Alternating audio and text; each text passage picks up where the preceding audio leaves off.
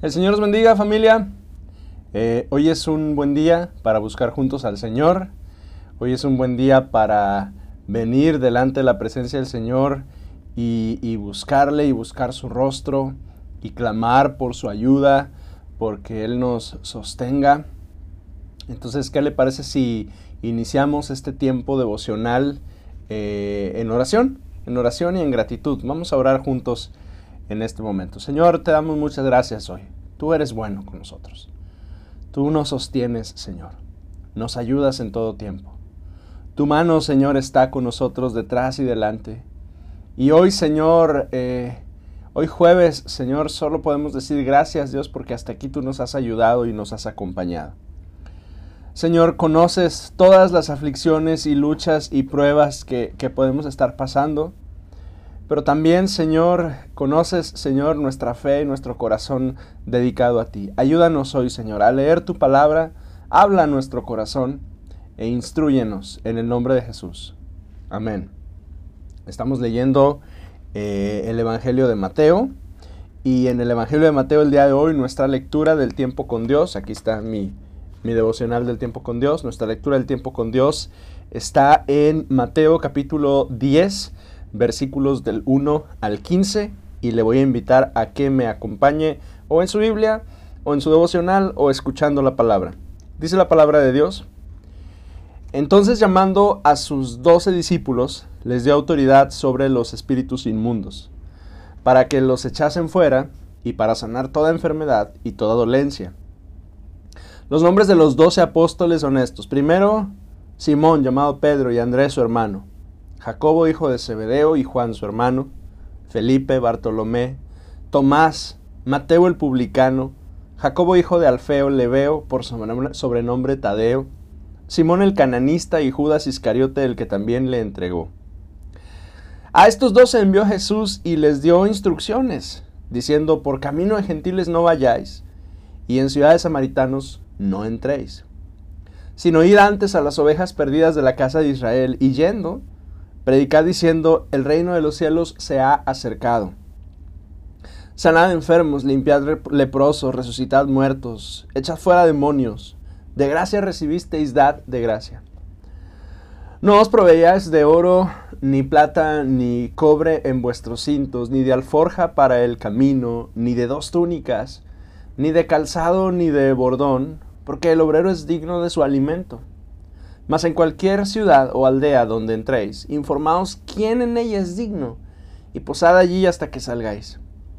Y a la entrada de la casa saludadla. Y si la casa fuere digna, vuestra paz vendrá sobre ella, mas si no fuere digna, vuestra paz se volverá a vosotros.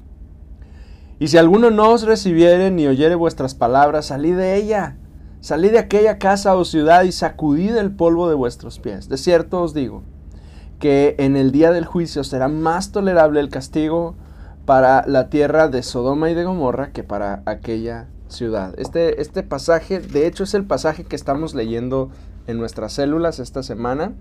Este pasaje nos, primero nos, presenta un, hecho singular, eh, y es que a Jesús lo seguían muchísimas personas, es decir, no, no eran solo 12 personas quienes estaban con él.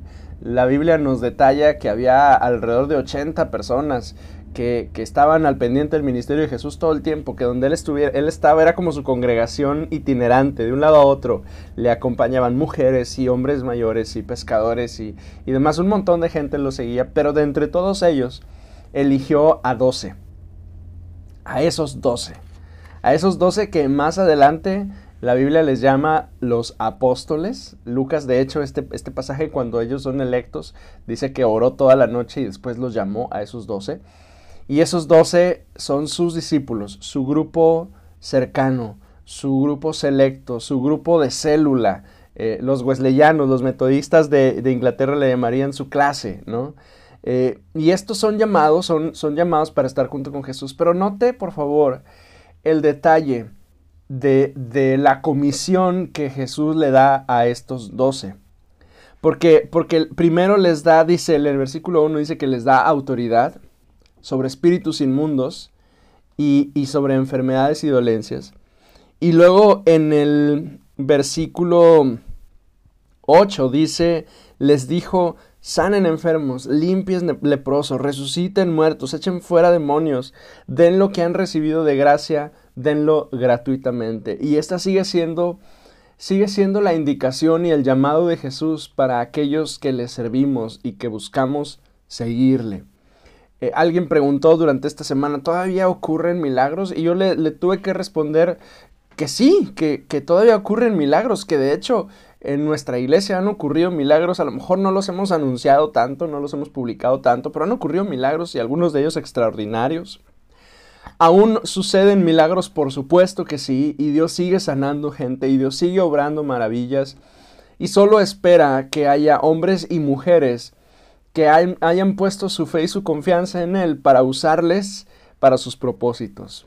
Y, yo quiero animarle el día de hoy, siguiendo con esta idea que, que al leer Mateo me, ha sorprendido mucho. Eh, eh, somos sus discípulos y somos llamados a ir, a ser discípulos, pero hoy el llamado que Dios les da a ellos y a nosotros es vive en lo sobrenatural, ora por cosas imposibles, clama para que Dios obre maravillas y confía que Dios va a responder a cada una de esas peticiones. ¿A quién es ir? Bueno, el versículo 5 dice, vayan, el versículo 5 dice, no vayan a tal y cual parte. Versículo 6 dice, vayan a las ovejas perdidas. Esos son quizá los primeros donde debemos enfocarnos en este tiempo. Las ovejas perdidas, aquellos que ya estaban y que se descarriaron, aquellos que ya conocían y que se alejaron. Yo quiero animarte el día de hoy. ¿Con quién tienes que ir? Para atraerlo al reino de los cielos?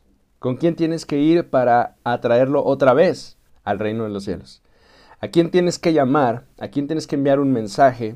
¿A quién tienes que visitar para para atraerlo? ¿Quién es esa oveja perdida de la casa de Israel que Dios pone en tu corazón para que vayas y veas las maravillas del Señor en tu vida y en la de esa persona? Oremos juntos hoy. Dios, eres muy bueno y nos permites, Señor, estudiar juntos tu palabra y hablas a nuestro corazón.